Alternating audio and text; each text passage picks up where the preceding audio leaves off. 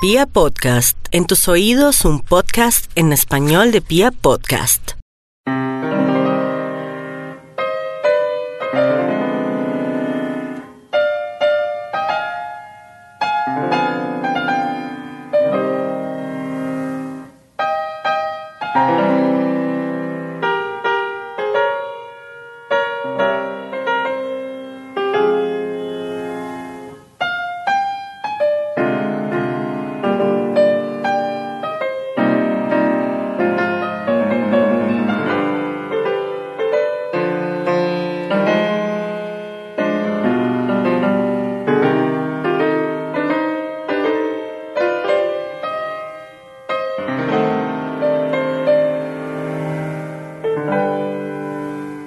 Gusta imaginarme a nuestros ancestros subdesarrollados comiendo el musgo de las rocas de las cuevas donde se resguardaban de los depredadores de las tierras inhóspitas de un joven planeta.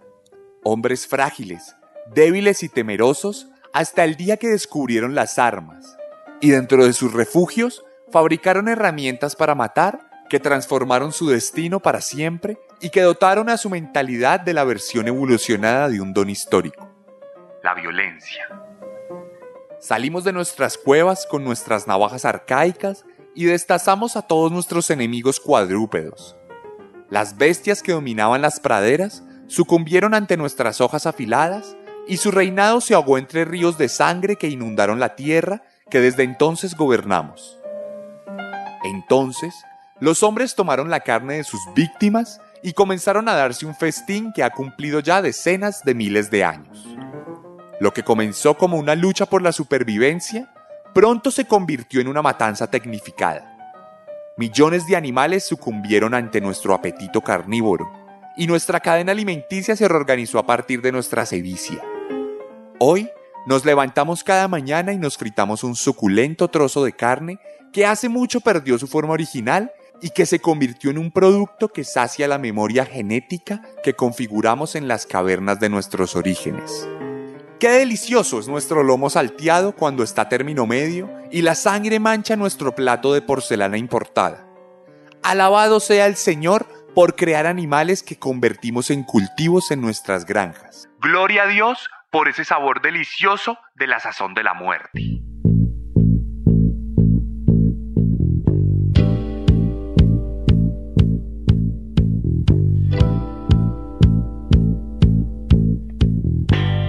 Bienvenidos pues a la decimocuarta entrega de Serialmente, un podcast con contenido muy gráfico.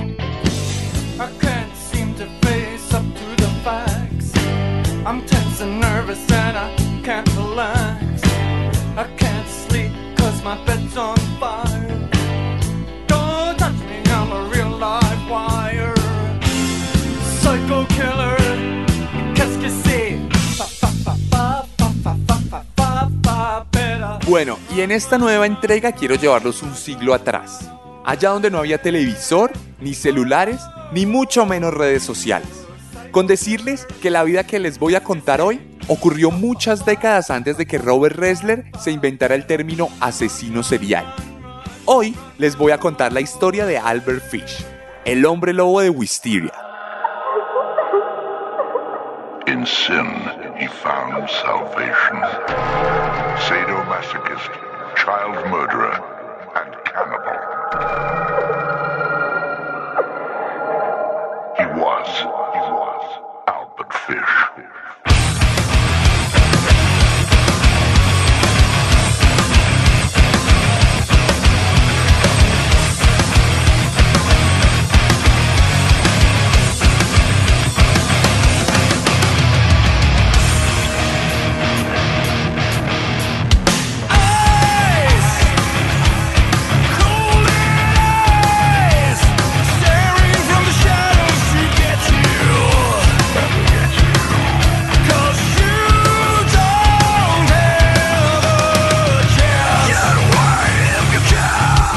Y empezamos esta historia con Mr. Fish, una canción de la banda sueca de hard rock Sparsanza, porque la historia del señor Fish ha sabido trascender las barreras del tiempo, de los países y de los continentes.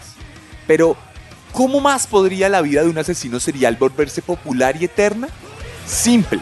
con mucha maldad y violencia. Hamilton Howard Fish nació el 19 de mayo de 1870 en Washington, D.C., en un hogar de descendientes británicos que formaron una familia disfuncional en el joven país estadounidense.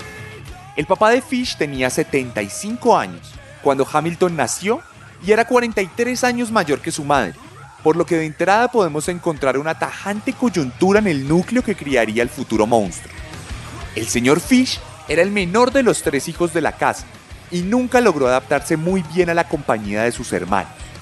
De hecho, el nombre Albert surge como consecuencia del matoneo que sufrió a manos de los demás hijos de la pareja, quienes usaban su nombre original, Hamilton, para hacer juegos de palabras sonantes, ham and eggs, jamón y huevos. Ham and eggs rima con Hamilton. Entonces, este apodo siempre le resultó molesto al chico y ocasionó que desde entonces se autodenominara como se le conocería por el resto de sus vidas y como lo hemos presentado en este capítulo de Serialmente. Aquí cabe decir que Fish vino al mundo con una ascendencia genética especial. El psicópata decimonónico contó con un historial familiar de locura y trastornos mentales. Uno de sus tíos era un maníaco diagnosticado. Un hermano estuvo confinado en un hospital psiquiátrico. Otra hermana fue diagnosticada con una aflicción mental. Además, otros familiares tuvieron historiales psiquiátricos y su madre fue internada por sufrir varias veces de alucinaciones esquizofrénicas. La locura en este caso Era un tema de sangre y de familia. pasaron los años en la familia Fish y el padre, un anciano de 75 años, como ya les conté, murió cuando tenía 80.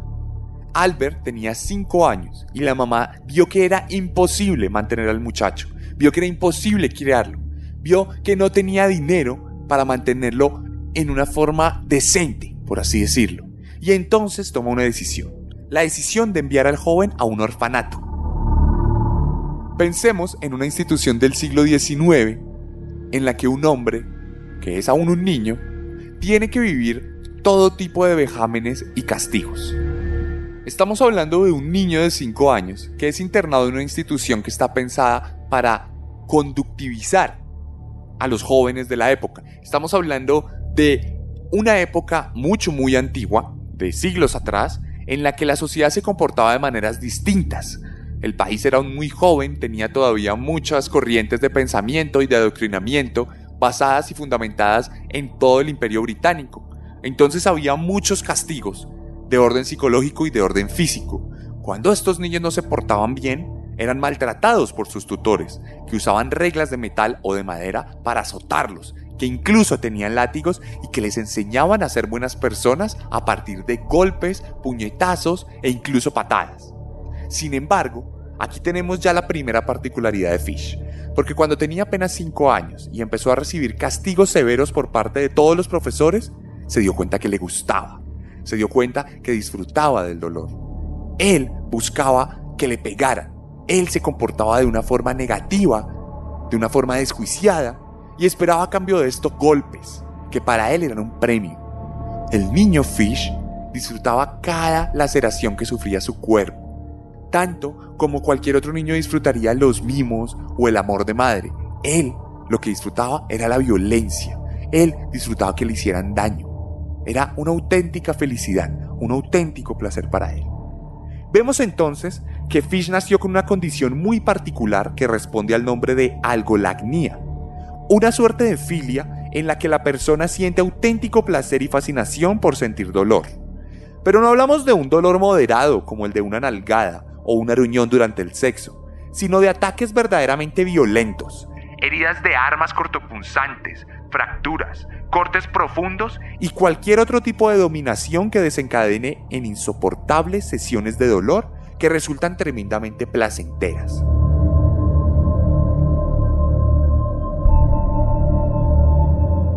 Media década duraría Fish en ese orfanato, tiempo suficiente para volverse adicto al dolor y para lograr entender en carne propia la naturaleza hórrida de sus fijaciones. En 1880, su madre consiguió un mejor empleo y pudo sacarlo de aquel lugar. Pero el niño ya no sería el mismo jamás.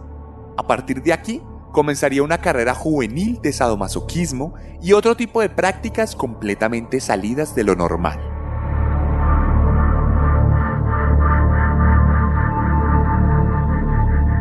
Durante su pubertad, su adolescencia y su juventud, Albert Fish se especializaría en el arte de hacerse daño.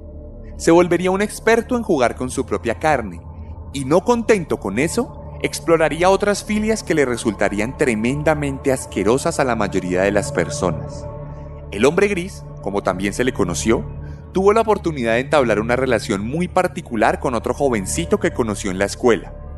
Juntos se reunían para hacerse daño físico y para ingerir su propia orina y sus excrementos. La urolagnia y la coprofagia son dos prácticas que solo se nos suelen presentar en los videos pornográficos más excéntricos de los rincones de Internet.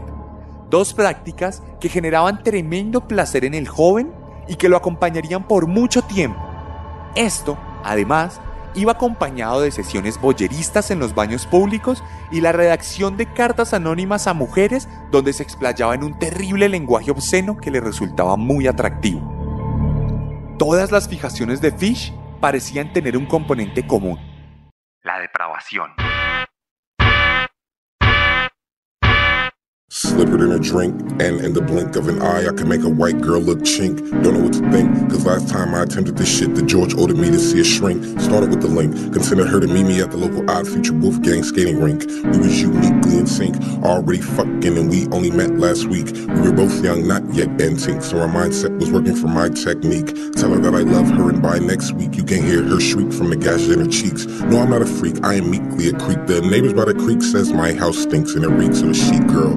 Streaks of red, even though all pussy is pink. Oblivion makes obvious seats, which make meats for my obvious feast. Used to just blow the thoughts, plot everything. Now I get daughters and tie 'em and clink. Got my dick harder than iron and zinc. Now they just ride up, arms caught in a sink where they get cut up to fit my physique. Critique my chic in this brand new mink. Go.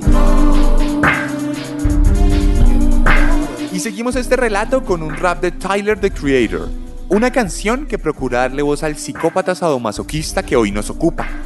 Para continuar, la cosa es que Fish se convertiría en un adulto entre sus prácticas abominables.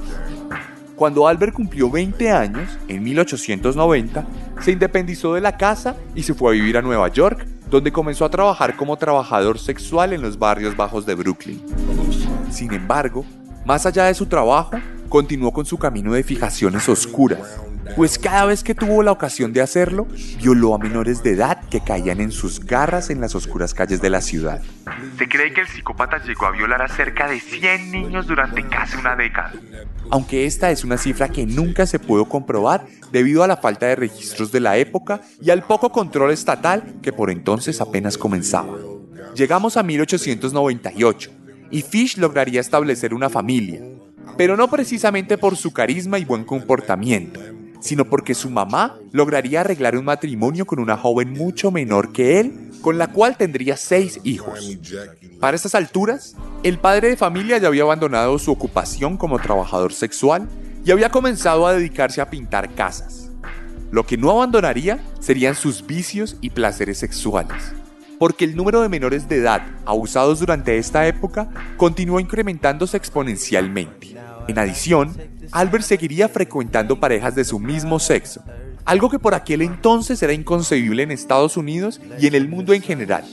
En una de estas citas vendría un momento crucial para la vida del futuro hombre lobo de Wisteria, porque un joven con el que sostendría una relación secreta lo invitaría a un museo donde Fisher pudo contemplar la bisección de un pene dentro de una de las galerías. Aquí tenemos una de las grandes revelaciones y catarsis personales en la vida de Fisher. En este momento que él presencia ese pene cortado, él se da cuenta que siente una fascinación absurda e increíble por la carne mutilada. El hombre se da cuenta que precisa de todo tipo de corte para sentir placer. Que aquellos pliegues de la carne que se ha cortado, aquellos nervios mutilados, aquellas texturas resultaban tremendamente atractivas para él. Desde que vio ese miembro viril cortado, no pudo pensar en otra cosa que en ser él mismo quien cortara las partes de otros seres humanos. Ya lo había hecho con animales, pero nada sería tan excitante y tan placentero como el hecho de poder ocasionarle tanto daño a una vida humana. Albert Fisher jamás volvería a ser el mismo.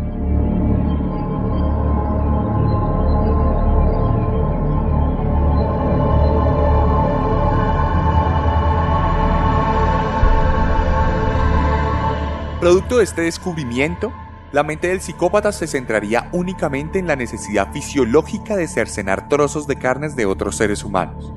En 1910, cuando Fish tenía 40 años, conocería a un discapacitado mental de 19 con quien establecería una relación carnal y violenta. No tenemos claro si su víctima accedió al maltrato o si fue secuestrada. Lo cierto es que juntos practicaron severas sesiones de tortura en las que el joven resultó tremendamente herido, hasta que un día, en un granero, Fisher cumpliría su mayor fantasía, cuando le cortara una parte del pene a su pareja. El grito de dolor y la mirada de miedo que el discapacitado mental arrojó a su victimario fueron tremendamente excitantes y fascinantes para el hombre lobo de Wisteria, quien se maravilló con el apéndice mutilado. Lo tocó suavemente con sus manos, disfrutó el calor de la sangre y se sonrió cuando vio cómo su tamaño se reducía producto de los cortes. Había sido uno de los momentos de más placer para el hombre, quien en ese momento quiso ir más allá y pensó en asesinar a la víctima, cortarla completamente en pedacitos y llevarse las partes a su casa. Finalmente, Fish desistiría de estas ideas por miedo a ser capturado, por lo que le hizo una curación al joven y se fue de allí para nunca más saber de él.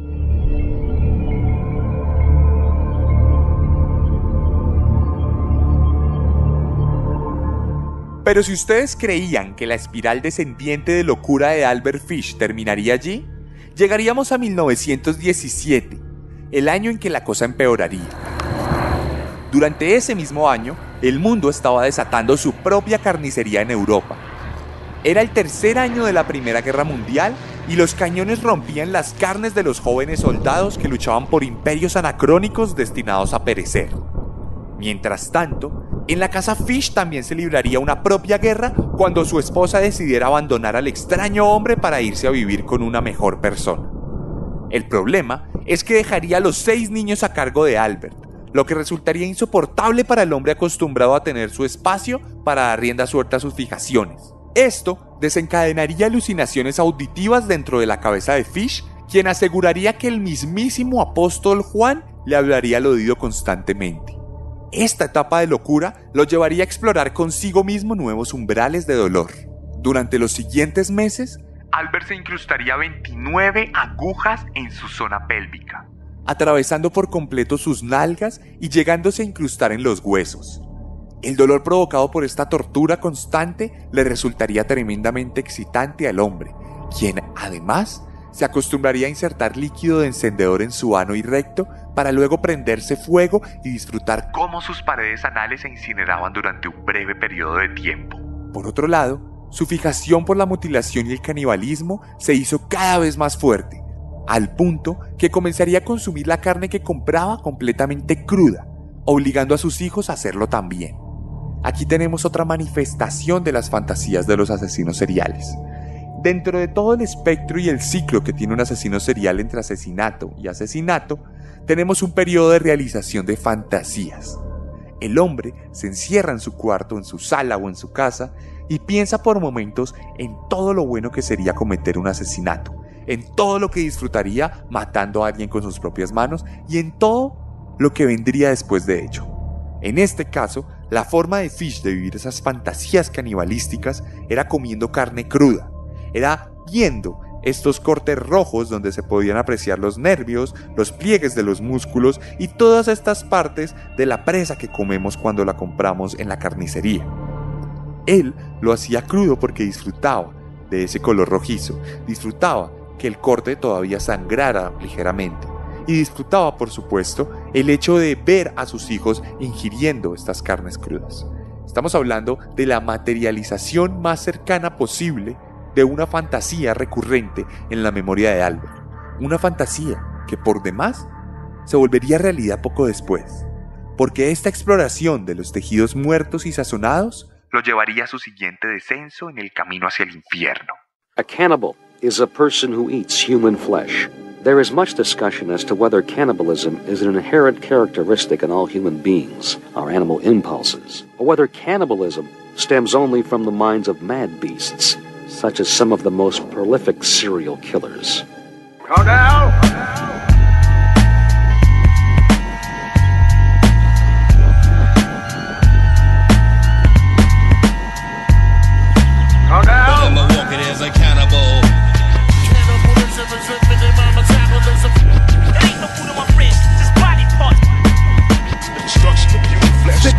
down! mannerisms, practicing cannibalism. From Aztecs to starving North Koreans in prison. Live in Hannibal's vision. Can you stomach the luncheon? We're butchering the human carcass for human consumption. Uncivilized atheists looking to devour you when you're dead, cause in their head it's spiritually empowered. Entre 1919 y 1930, Albert Fish se dejaría llevar progresivamente de sus deseos más oscuros.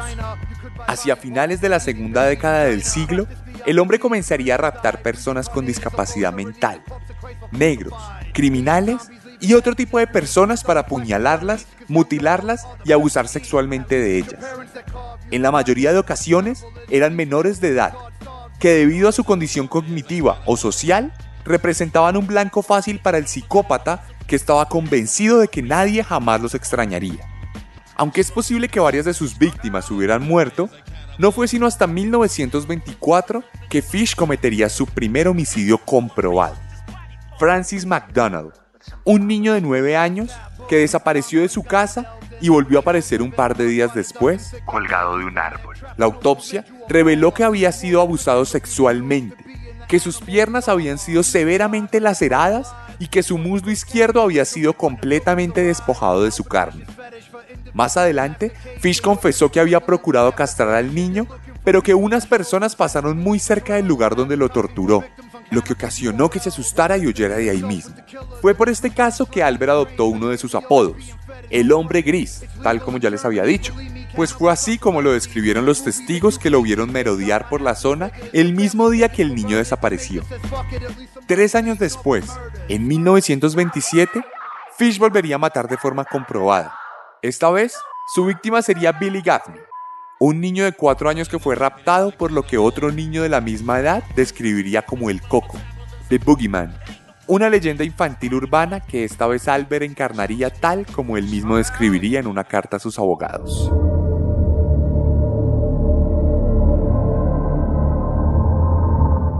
Lo llevé a los vertederos de Ricker Avenue. Ahí hay una casa que permanece sola, no lejos de donde lo tomé. Llevé al chico ahí. Lo despojé. Desnudé y até sus manos y pies. Lo amordacé con un harapo sucio que recogí en el vertedero. Entonces quemé sus ropas. Arrojé sus zapatos al vertedero. Regresé y tomé el tranvía del 59 Street a las 2 a.m. Y caminé de ahí a casa. Al día siguiente, cerca de las 2 de la tarde, llevé herramientas. Un muy buen látigo de nueve colas, casero, con mango corto. Corté uno de mis cinturones a la mitad. Corté esas mitades en seis tiras de cerca de 8 pulgadas de largo.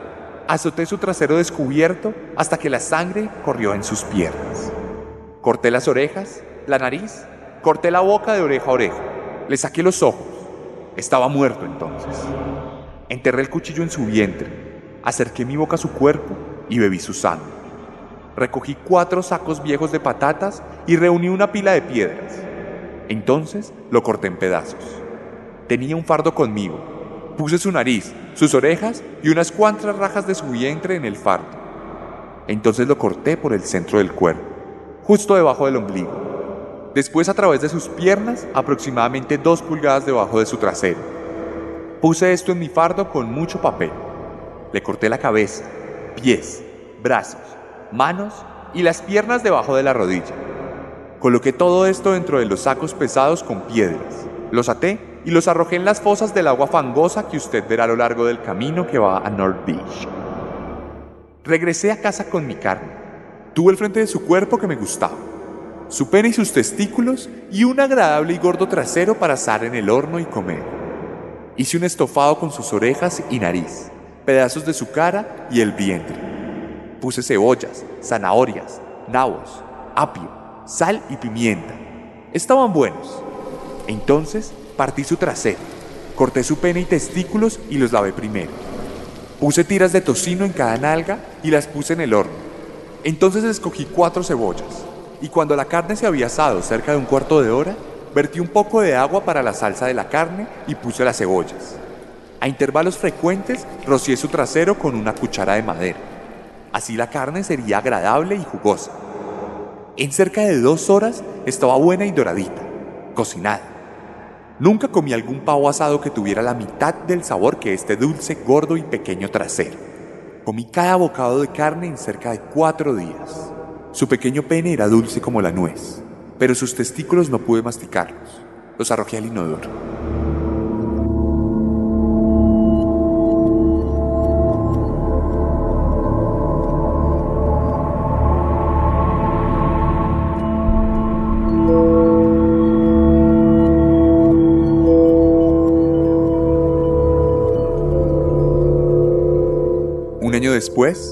1928, Fish, de 58 años, vería un anuncio en el periódico donde un joven de 18 se postulaba para cualquier tipo de trabajo en aras de buscar un mejor futuro en Estados Unidos. El hombre lobo de Wisteria había encontrado a su tercera víctima y muy presuroso estableció una reunión con el joven y su familia para contratarle supuestamente y contribuir al crecimiento social de los postulantes del periódico. Fish supo ganarse la confianza de la familia y estaba a punto de contratar al joven y llevarlo a su casa. Pero entonces se encontró con una pequeña de 10 años, Grace Dodd, la sobrina de aquel joven, una niña menudita, pelinegra, que inmediatamente atrajo la atención de Albert. El plan cambió. Ahora su nueva víctima sería aquella pequeña inocente e ingenua que jamás había imaginado que el ser humano podía llegar a ser tan malo. El hombre logró manipular a la familia y consiguió que ésta le permitiera convertirse en el acompañante de la niña. Así logró raptarla fácilmente. Nunca más nadie sabría algo de Grace Butt. Esto, naturalmente, abriría una investigación en la que la policía indagaría todo al interior de la familia. Tristemente, los familiares, presos de la histeria colectiva, identificaron a un hombre inocente como culpable. Un anciano que tenía un gran parecido físico con Fish y que resultó enjuiciado y encarcelado durante varios meses por un crimen que no había cometido. Parecía que el hombre gris había logrado salir impune de un nuevo asesinato. Pero seis años después, en 1934, el tremendo narcisismo del asesino lo llevaría a escribir una carta para la mamá de la víctima en la que le relataría con lujo de detalles la suerte de su hija.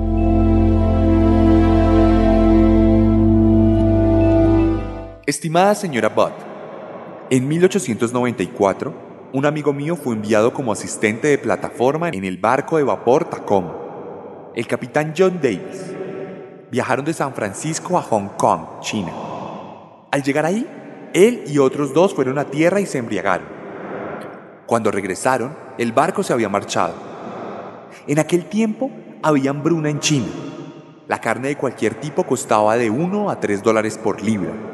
Así tan grande era el sufrimiento entre los más pobres que todos los niños menores de 12 años eran vendidos como alimentos en orden de mantener a los demás libres de morir de hambre. Un chico o chica menores de 14 años no estaban seguros en las calles. Usted podía entrar a cualquier tienda y pedir un corte en filete o carne de estofado. La parte del cuerpo desnudo de un chico o chica sería sacada y lo que usted quisiera sería cortado de él. El trasero de un chico o chica, la cual es la parte más dulce del cuerpo, era vendida como chuleta de ternera a un precio muy alto. John permaneció ahí durante mucho tiempo, adquiriendo gusto por la carne humana. A su regreso a New York, robó a dos chicos, uno de 7 y uno de 11 años de edad. Los llevó a su casa, los desnudó y los ató a un armario. Entonces quemó todo lo que ellos portaban. Varias veces al día y cada noche los azotó y los torturó para hacer su carne buena y tierna. Primero mató al chico de 11 años de edad porque tenía el trasero más gordo y por supuesto una mayor cantidad de carne en él. Cada parte de su cuerpo fue cocinada y comida excepto la cabeza, los huesos e intestinos. Su trasero fue asado en el horno, hervido, asado, frito y estofado. El chico pequeño fue el siguiente. Fue de la misma manera. En aquel tiempo yo vivía en la calle 409E100, cercana a la derecha. Él me decía frecuentemente cuán buena era la carne humana, así que decidí probarla. El domingo 3 de junio de 1928, yo le visité en el 406W, calle 15. Le llevé un pote de queso y fresas. Almorzamos. Grace se sentó en mi regazo y me besó. Decidí comerla, con el pretexto de llevarla a una fiesta. Usted dijo que sí, que ella podría ir. La llevé a una casa vacía en Winchester que yo ya había escogido. Cuando llegamos, le dije que se quedara fuera. Ella recogió flores, subí y me quité mis ropas. Yo sabía que si no lo hacía, las habría de manchar con su sangre. Cuando todo estuvo listo, me asomé a la ventana y la llamé. Entonces me oculté en un armario hasta que ella estuvo en la habitación. Cuando ella me vio completamente desnudo, comenzó a llorar y a tratar de correr escaleras abajo. La atrapé y me dijo que se lo diría a su mamá. La desnudé, pateó y me rasguñó. La estrangulé y entonces la corté en pequeños pedazos para poder llevarme la carne a mis habitaciones.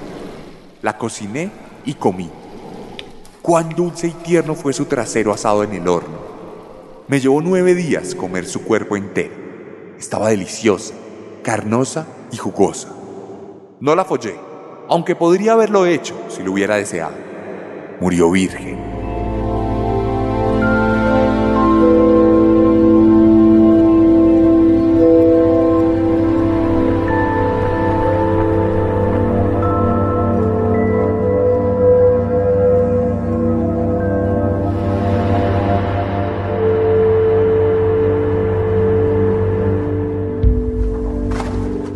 Carta permitiría que las autoridades dieran con el verdadero culpable del asesinato. Resulta que la misiva venía dentro de un sobre que tenía el logotipo de la Asociación Privada de Choferes de Nueva York, por lo que la policía fue al lugar e interrogó a los presentes. Uno de estos contó que había tomado varios sobres y los había dejado en una habitación de alquiler en la que había pasado un par de noches. Cuando los policías fueron al hotel de paso, la dependiente les contó sobre un anciano que había tomado esa habitación hacía varios días. Los agentes subieron las escaleras y abrieron la puerta de la recámara. Allí encontraron a Albert Fish amenazándolos con una navaja. Era ya un anciano de 64 años, por lo que fue desarmado fácilmente y llevado a la comisaría. Allá, sin mucha presión de por medio, confesó los asesinatos que había cometido y contó que había estado privado de la libertad un par de veces por delitos menores el hombre lobo de Wisteria había sido capturado.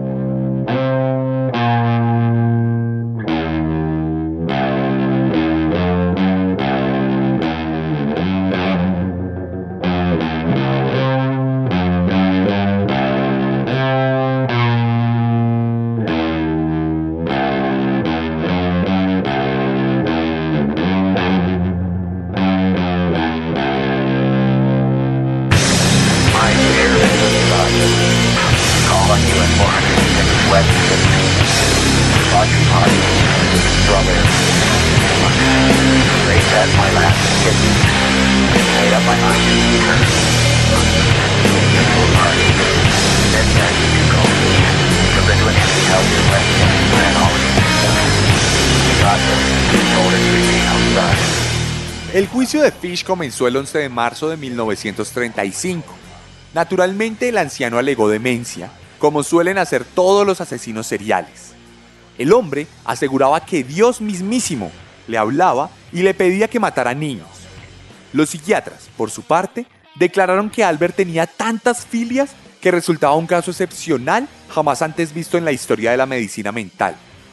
Algunas de sus fijaciones comprobadas eran el sadismo, el masoquismo, la flagelación, el exhibicionismo, el boyerismo, el piquerismo, el canibalismo, la coprofagia, la urofilia, la pedofilia y la infibulación.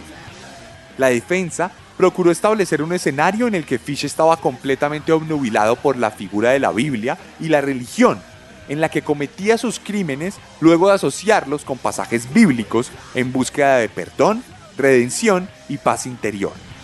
Esto sirvió para que el jurado lo reconociera como un auténtico loco, pero se hizo la salvedad de que era una locura consciente, fría y calculadora, por lo que Albert era considerado una persona plenamente apta para afrontar el juicio y la condena por sus atroces crímenes contra tres menores de edad. Once días después de que iniciara el juicio, Albert Fish fue declarado culpable de la muerte de Grace Budd y de otros tantos menores, por lo que fue condenado a la pena de muerte sin lugar a objeción. En enero 16 de 1936, el hombre que aguardaba en el corredor de la muerte fue sacado de su celda para ser llevado a una sala donde le esperaba una audiencia compuesta por familiares de sus víctimas y funcionarios de distintos escalafones sociales. Eran las 11 y 6 de la noche y el guardia de la cárcel puso los electrodos alrededor del cuerpo y la cabeza del asesino. En ese momento, dijo que sería la experiencia suprema de su vida.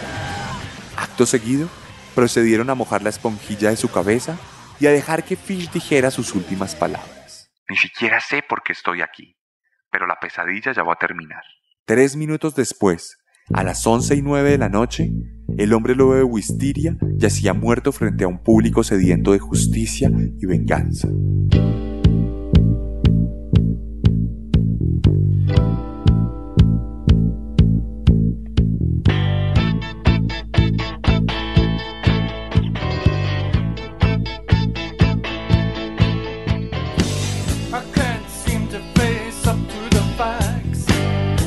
El cadáver de Albert Fish fue incinerado en la misma cárcel donde murió. Antes de morir, dejó un testamento a sus abogados que jamás fue publicado debido a la naturaleza obscena, ofensiva y enferma de sus contenidos. Como aquellos ancestros que habitaban las cuevas, Fish no pudo contener sus ansias de carne sangrienta y nutritiva.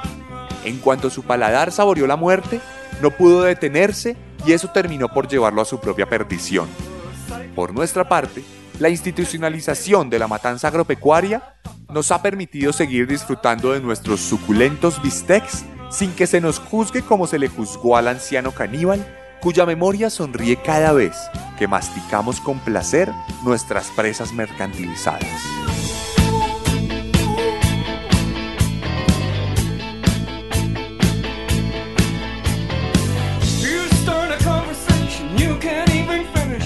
Y esta fue la historia de Albert Fish, la decimocuarta entrega de Serialmente en Pia Podcast. Si quieren ver algunas imágenes de este asesino, pueden pasarse por mi Instagram, arroba elarracadas, arroba el guion bajo guion bajo arracadas, y revisar los highlights. Allá encontrarán todos los lunes un nuevo asesino para que se horroricen un ratico. También pueden comentar la publicación que voy a hacer sobre Albert Fish, ahí van a ver otras foticos, en las historias, los highlights también está. Pueden dejarme un mensaje, pueden dejarme un comentario, pueden dejarme lo que quieran. Podemos charlar de lo que quieran. Además, pueden comprar mi novela Descenso en todas las librerías del país o en formato ebook para México y otros países de Latinoamérica y Europa. Esta novela es un viaje literario a través de los rincones más oscuros de los asesinos seriales y van a poder disfrutarla mucho más si han venido escuchando todos los capítulos de Serialmente. Además, quiero hacerles una invitación muy cordial a que escuchen el podcast Literata, aquí en Pia Podcast también, donde podrán escuchar muchas conversaciones interesantes sobre literatura y en uno de los capítulos van a escuchar una entrevista que me hicieron donde charlamos alrededor de descenso.